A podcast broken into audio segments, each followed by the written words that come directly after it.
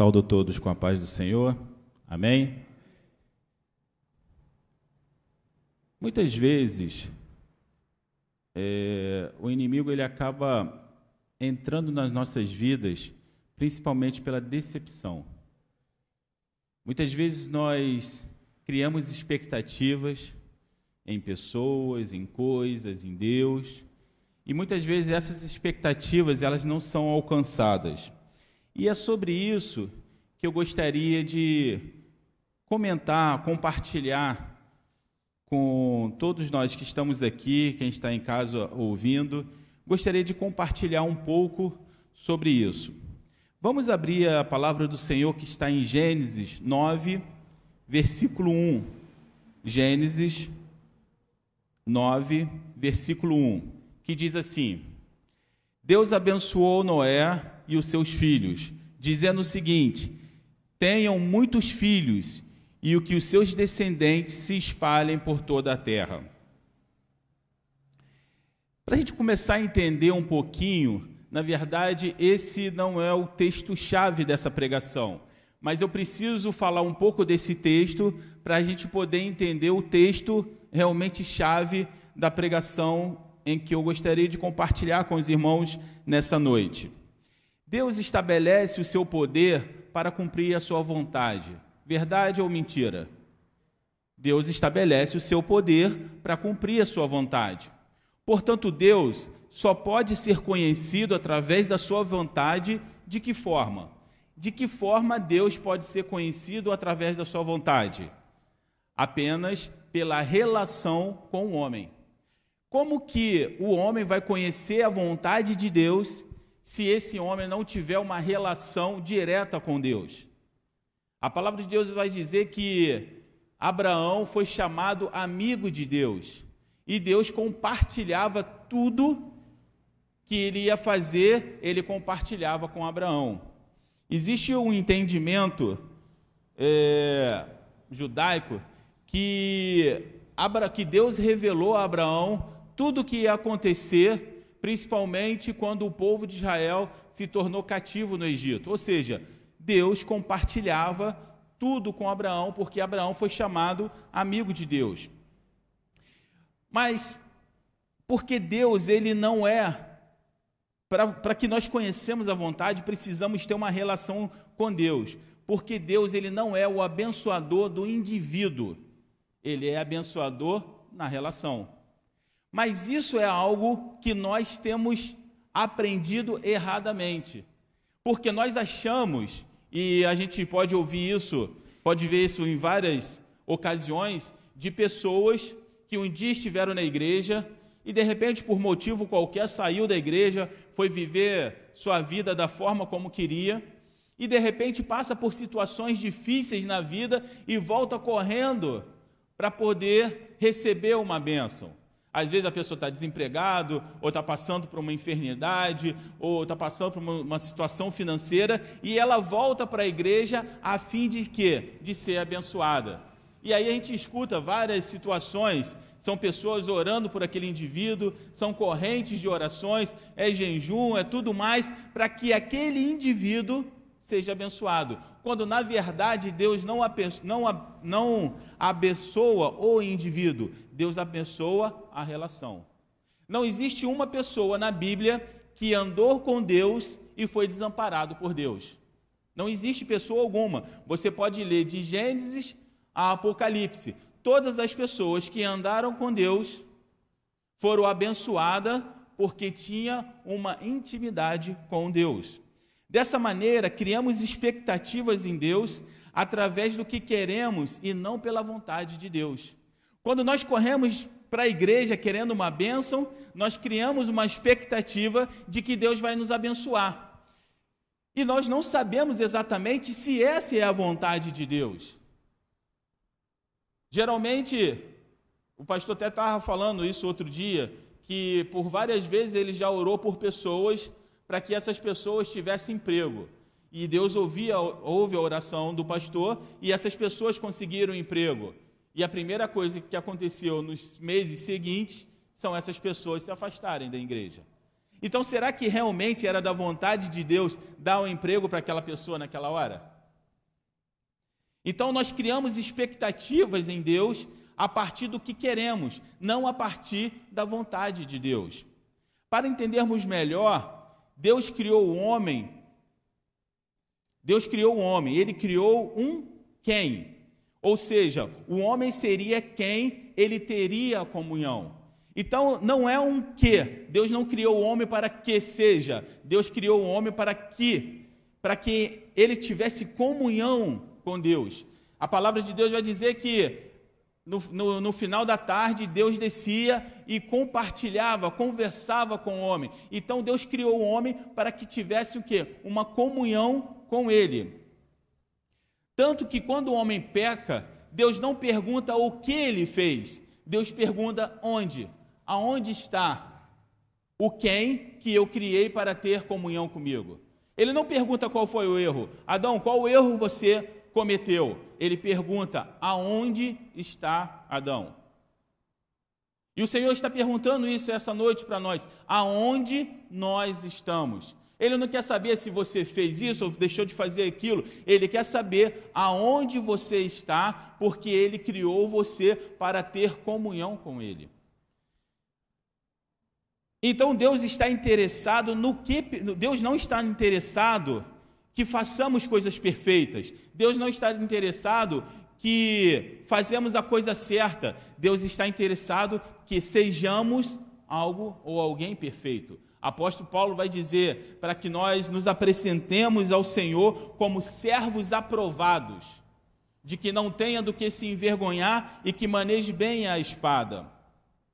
Quando olhamos para esse, para esse texto que acabamos de ler, podemos observar que Deus abençoa alguém. Quem ele abençoa nesse texto que acabamos de ler? Noé e seus filhos, não é isso? E Deus abençoou Noé e seus filhos. Por quê? Para que esses homens tivessem o quê? Uma comunhão com Deus. E qual seria a bênção que Deus estabeleceria na vida de Noé e dos seus filhos. Que esses filhos teriam mais filhos e que toda a terra seria preenchida pela descendência dos filhos de Noé. Presta atenção. Olha o que o texto diz lá em cima que nós acabamos de ler. Tenham muitos filhos e que seus descendentes se espalhem por toda a terra.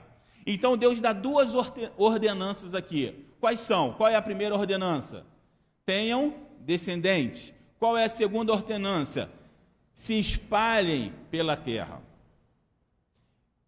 Dito isso, vamos entender por que, que, eu, que eu li primeiro esse texto, para entrar realmente no texto na qual eu gostaria de compartilhar com os irmãos nessa noite. Uma vez dito isso, outra coisa aconteceu que não foi espalhar pela terra. Isso nós podemos ver em Gênesis 11. Vamos abrir Gênesis 11? Diz assim: E era toda a terra uma mesma língua e uma mesma fala. Quando nós lemos era toda a terra uma mesma língua, uma mesma fala, o que, que nós pensamos disso? Havia uma comunhão.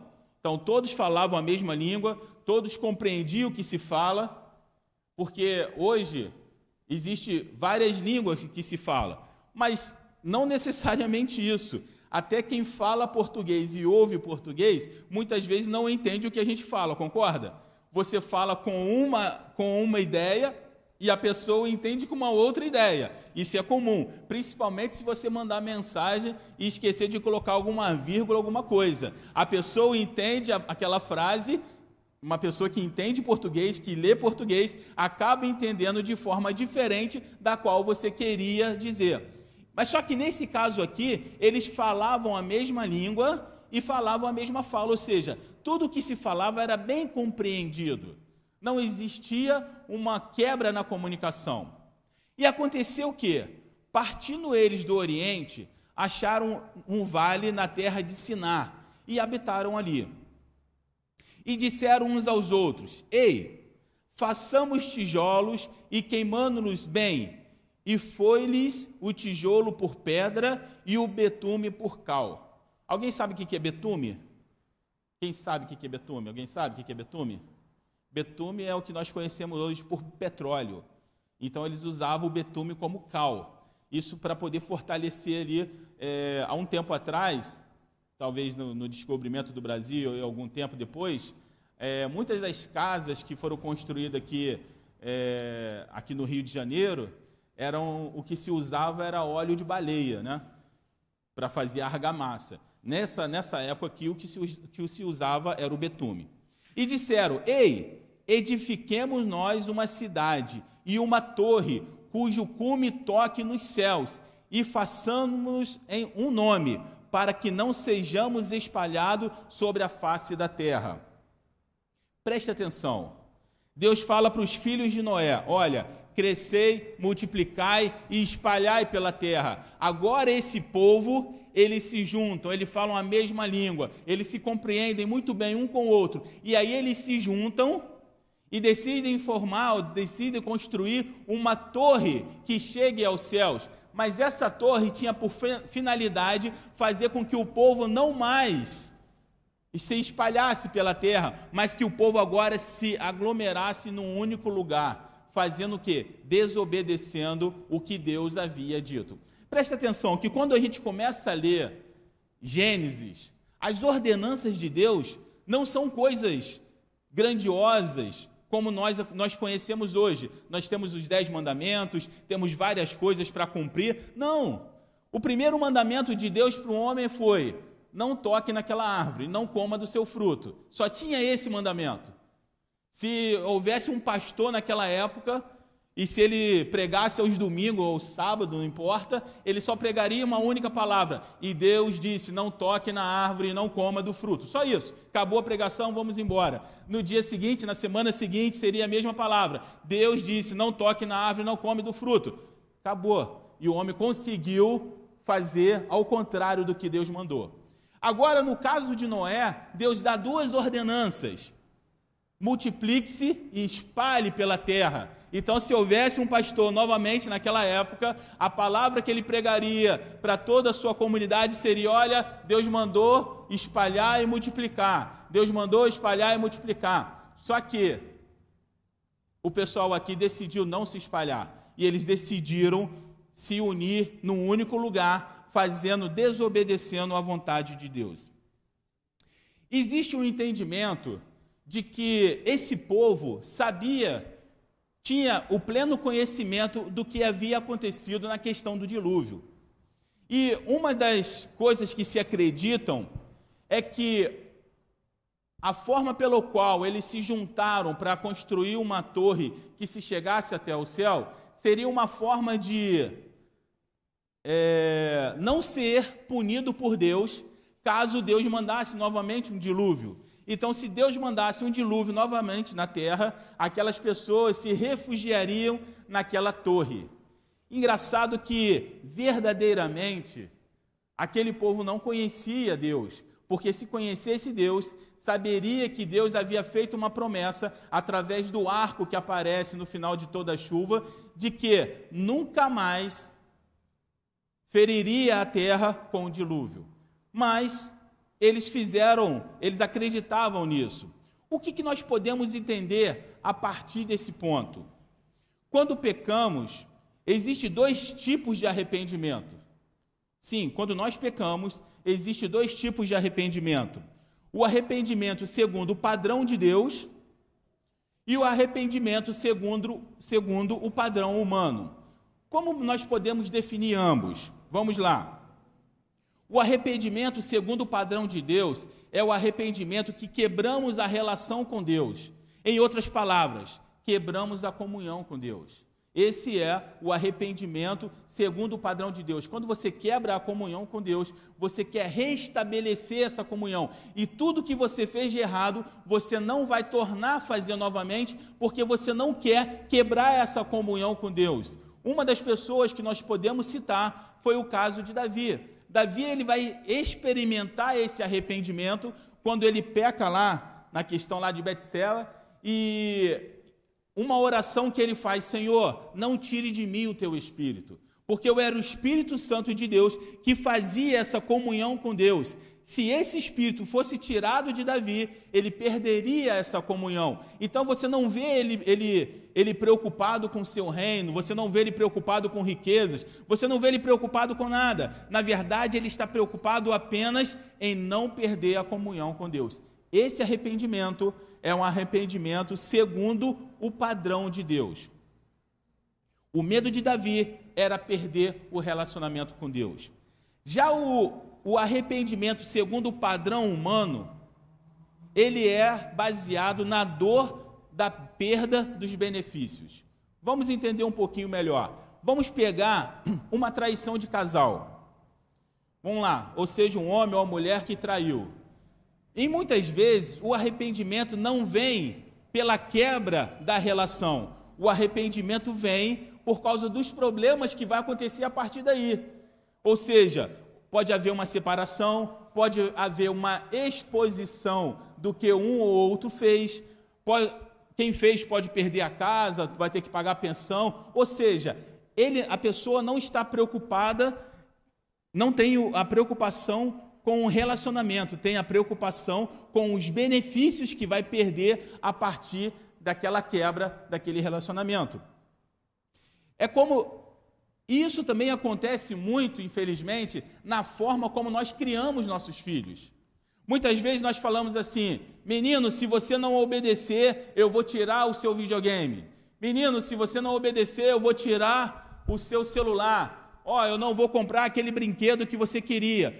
Na verdade, quando nós fazemos isso, nós estamos fazendo com que o arrependimento dos nossos filhos em relação aos erros não seja pelo fato dele estar é, entristecendo o coração do pai ou da mãe.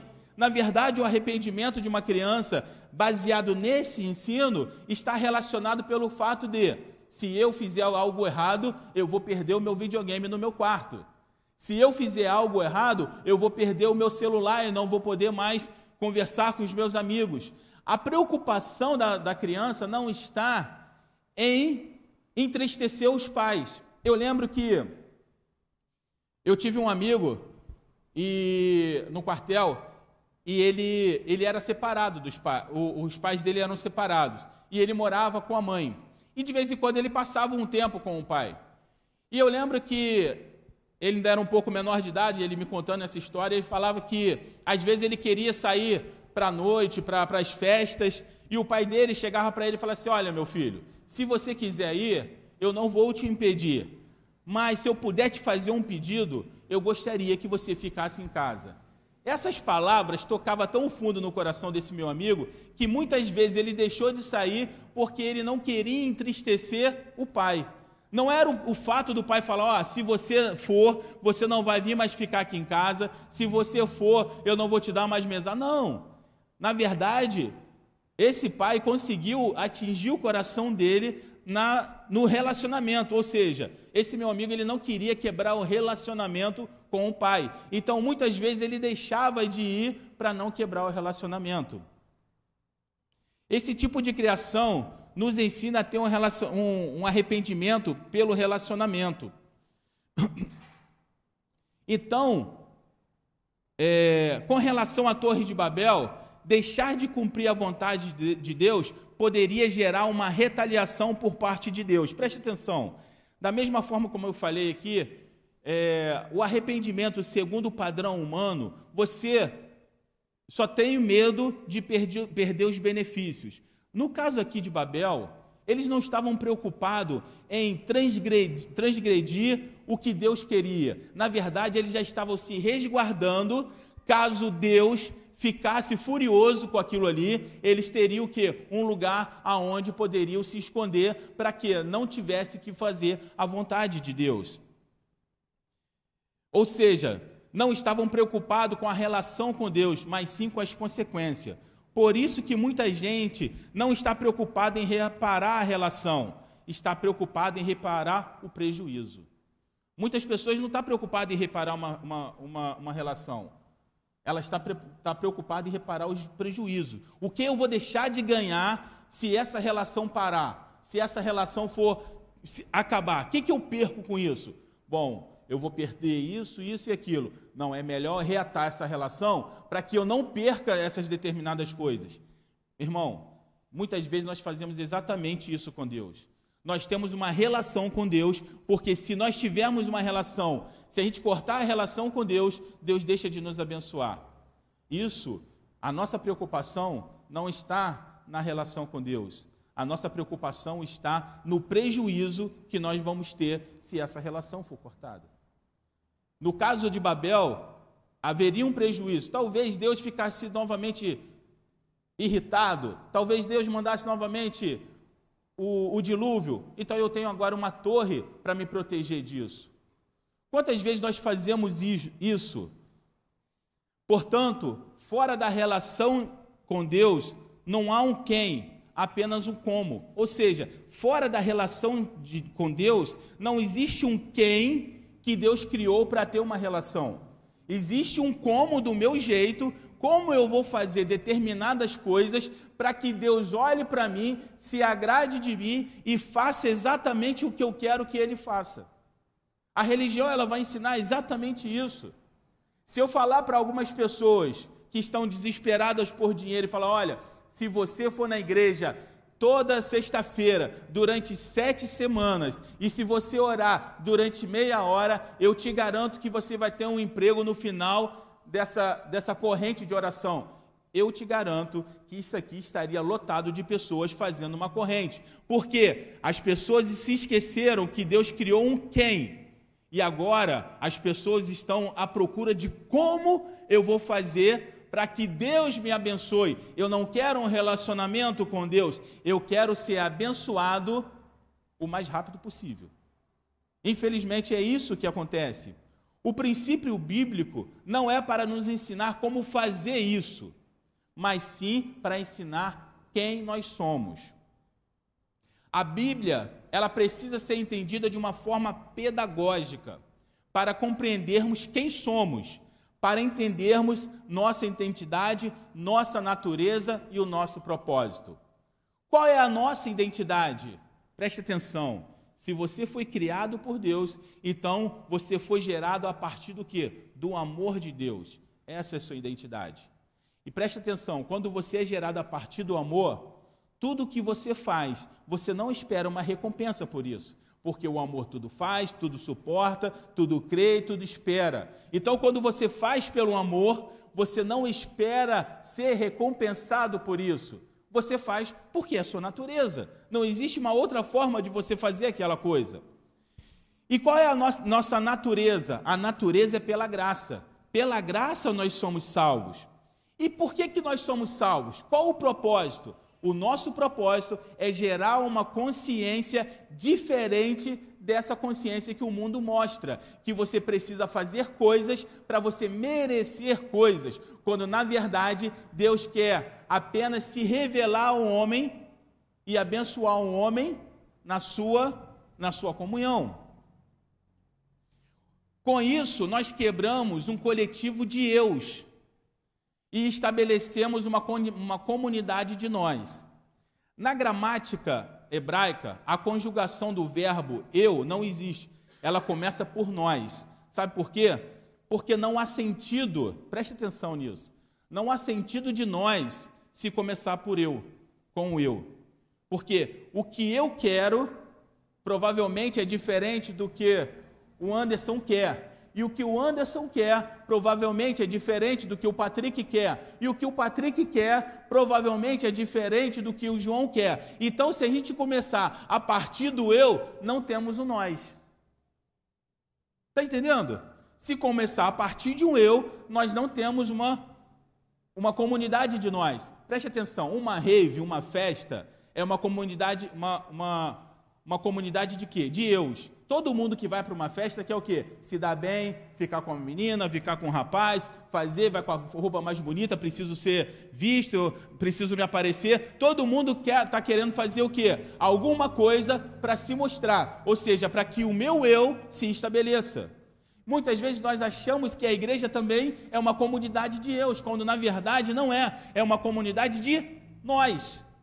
Porque quando nós pensamos em corpo, não existe eu, Imagine se a minha mão tomasse a decisão de não fazer mais nada, porque agora ela quer pensar a partir de si. E o meu pé direito gostaria de ir para frente e o meu pé esquerdo gostaria de ir para trás. Que é mais ou menos o que acontece com o corpo de Cristo. Eu estava conversando domingo, a gente estava falando sobre a enfermidade da, da, da Jennifer. Ela tem esclerose múltipla, que é uma doença que é uma doença autoimune, que parece que é, o corpo ataca o próprio corpo. E aí fica uma confusão, porque o corpo, o corpo acha que o próprio corpo é, é, é, é um corpo estranho, então acaba atacando o próprio corpo. E eu estava conversando até com o Fábio, e estava falando, infelizmente, muitas vezes no corpo de Cristo acontece exatamente isso: uma esclerose múltipla. É o corpo atacando o próprio corpo. Quando na verdade deveríamos estar unidos para que Deus fosse estabelecido no nosso meio, cada um quer fazer uma coisa. E se eu puder puxar o tapete do Anderson para eu me dar bem e o pastor me ver e, e, e me elogiar, eu vou fazer. Sabe por quê? Porque nós temos uma, uma consciência de Deus, quando na verdade nós precisamos ter um, um coletivo de nós. Só existe duas maneiras de se pensar. Existem vários raciocínios com bilhões de raciocínios, mas existe apenas duas maneiras de pensar. Ou você pensa como escravo, ou você pensa como filho. Qual é, qual é a diferença entre pensar como escravo e pensar como filho? Um escravo, ele pensa em mérito e em reconhecimento. Já o filho, ele pensa em conhecimento e revelação. Nós precisamos ter a mentalidade de quem somos. Quem somos? Somos filhos de Deus. O escravo, outrora, éramos escravo do pecado. No escravo do pecado, você precisa fazer de tudo para ter o reconhecimento. Mas quando você é filho de Deus, o que você precisa é apenas o conhecimento e a revelação. Qual é o conhecimento? Conhecimento da vontade de Deus. E qual é a revelação? é, saber quem é Deus a partir dos céus e não a partir da terra para os céus. Está entendendo? Muitas vezes nós olhamos Deus a partir do que nós pensamos e não a partir do que Deus quer da nossa vida. Presta atenção: quando o diabo se rebelou, ele não fez necessariamente uma coisa errada, ele fez algo errado, ele fez algo certo pelos motivos errados. Vamos entender um pouquinho isso. Quando o que mais nos afasta de Deus é fazer a coisa certa pelos motivos errados. O que transformou Lúcifer em Satanás? A definição de Lúcifer, ele era como se fosse um sinete da perfeição, ele era como se fosse o símbolo da perfeição. Teve até um pastor que brincou, ele era como se fosse o ISO 9000 no céu, ele era a perfeição. Lúcifer se tornou diabo no dia em que ele achou que ele merecia mais pelo que ele era. Ou seja, no dia em que o comércio entrou no seu coração, pela perfeição, eu mereço ser mais do que eu sou.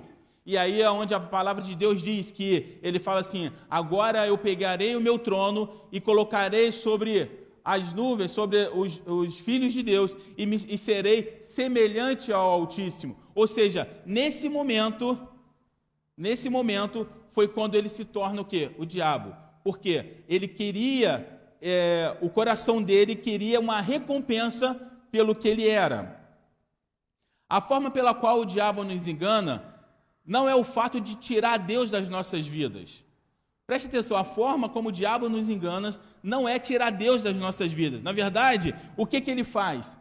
O fato de colocar Deus, ele faz com que ele coloca Deus no final das nossas vidas como uma recompensa. Então você fica correndo atrás de fazer coisas para que Deus se agrade de você, quando na verdade isso não passa o quê? De religião. Fazendo com que Deus seja um resultado do que eu faço e a expectativa do que eu mereço. Eu já ouvi algumas pessoas falar assim, mas Senhor, por que, que eu estou passando por isso? Eu faço isso, eu jejuo, eu sou fiel. Isso é uma expectativa do que você espera de Deus a partir de você. Deu para entender? Ou foi rápido demais? Então, o diabo, o que, que ele, ele não tira Deus da sua vida. Porque existem algumas pessoas que realmente vão adorar o diabo, beleza. Mas nem todas as pessoas são assim. A pessoa pode estar no mundo, mas se você falar de Deus, não, eu temo a Deus, não sei o quê. Então, o diabo ele não vai tirar Deus da sua vida, ele só vai inverter. Ao invés de Deus ser o centro da sua vida, ele é o final da sua vida.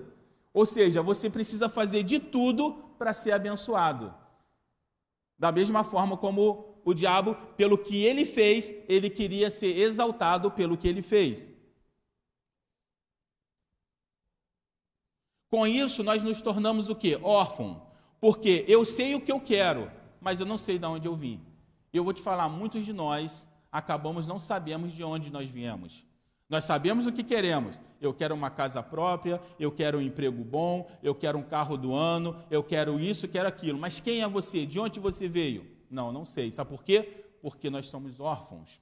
A religião promete resultado a partir do que fazemos.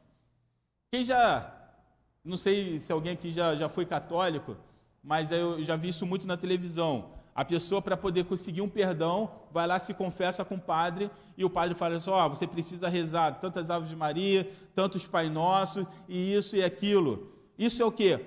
Se eu fizer tudo isso, eu serei recompensado por Deus. Está entendendo? Isso é a religião. Se eu fizer tudo isso, eu serei recompensado por Deus. Presta atenção. Jesus, quando esteve com as prostitutas, ele não as chamou de filhas do diabo.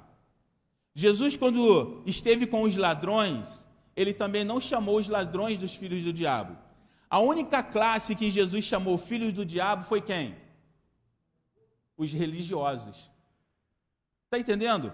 O, que, o problema maior é a religião que vai afastar o homem de quem? De Deus. Existe tantos dogmas, tantos conceitos, tantas coisas, que isso tudo faz com que, que você se afaste de Deus, porque você precisa fazer tantas coisas, tantas coisas, para que Deus se agrade de você. É como se você precisasse fazer algo para que Deus mude de ideia em relação a você. Quando na verdade Jesus já morreu e já nos deu esse acesso. E só, nós só conhecemos isso se nós tivermos o que? Uma intimidade com Deus. Não há nada que começamos, começando em nós vai terminar em Deus. Na verdade, é o contrário. Tudo precisa começar em Deus, começar em Jesus para terminar em nós. Isso é perfeição. Agora, o que começa em mim para terminar em Deus, isso são as minhas vontades, as minhas carências, o que eu acho que é certo. Porque, na verdade, para cada um de nós, a nossa vontade ela é boa, a nossa vontade é perfeita e a nossa vontade é agradável, é ou não é? Aos nossos olhos. Talvez a vontade do, do Anderson não seja boa para mim, mas eu tenho certeza que para ele é maravilhosa. Eu e o Anderson trabalhamos na mesma, na mesma empresa. Estamos concorrendo ao mesmo cargo de chefia. E aí, eu tenho certeza que na cabeça do Anderson, ele é o melhor, ele é o mais indicado para aquele cargo. E na minha cabeça, eu sou mais o indicado para aquele cargo. Não é assim que funciona? E quando eu vejo que a coisa está começando a ir para o lado dele, o que, que eu faço? Eu preciso dar uma queimadinha ali para que a atenção volte para mim. Não é assim que funciona? Vamos lá, gente. Não é assim que funciona? Sabe por quê? Porque nós queremos ser reconhecidos pelo que fazemos. Isso é pensamento de escravo. Se você olhar a Bíblia, Abraão, Isaac, Jacó, Davi, Salomão, nenhum desses homens em momento algum pediu ou orou ao Senhor, Deus, me dê riqueza, me dê benefício pelo que eu estou fazendo, me abençoe pela, pela vida que eu tenho em relação a Ti. Interessante que Abraão, ele recebe uma, uma promessa de Deus, olha, de você vai vir uma nação e tudo mais, só que essa promessa não se cumpre até o momento da vida de Abraão. E Abraão chega para Deus, ele não questiona Deus, ele só fala assim: Olha, Senhor, eu só queria tirar uma dúvida. Eu ainda não tenho filho. Vou eu deixar toda a minha herança para o meu, pro meu servo? E Deus fala assim: Não, eu vou te dar um filho. Olha a diferença. Se é nos dias atuais, a gente ia questionar a Deus, né? Senhor, e aquela promessa que o Senhor fez? Será que por um acaso o Senhor esqueceu? Será por um acaso Senhor não lembra mais daquela promessa? Eu estou orando aqui todos os dias para ver se o Senhor não esquece. Coloca ali no escaninho de saída para que me dê o aval. Nenhum homem de Deus pediu ou orou a Deus para ser abençoado, mas todos esses homens foram extremamente abençoados, ao ponto de Davi entrar no templo do Senhor e questionar a Deus o que, que ele fez para merecer tantas, tantas bênçãos que Deus o havia dado.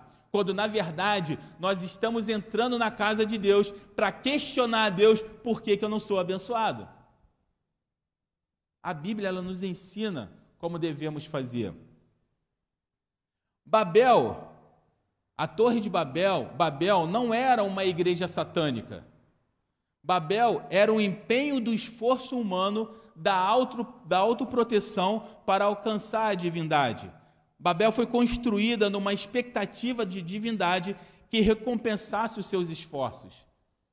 Babel foi construída numa expectativa de ser recompensada pelos seus esforços. A vida cristã não é uma expectativa de Deus, mas Deus como referência das nossas vidas. Sabe por que, que muitas pessoas se decepcionam com Deus porque cria expectativas em Deus, quando na verdade deveria criar perspectiva. A partir de Deus eu sou abençoado, não a partir do que eu quero, Deus tem a necessidade de me abençoar. Preste atenção. Quando nós criamos uma perspectiva de Deus, nós somos abençoados a partir de Deus para a nossa vida. Quando nós criamos uma expectativas, nós precisamos ser abençoados a partir da minha vontade e Deus precisa fazer exatamente o que eu quero. Mas quem disse que a minha vontade ela é boa, perfeita e agradável? Na verdade, a vontade de Deus ela é boa, ela é perfeita e agradável. Qual o propósito original de Deus? Lembra que Deus fala: façamos uma imagem segundo a nossa semelhança. Quem veio primeiro? A imagem ou a semelhança?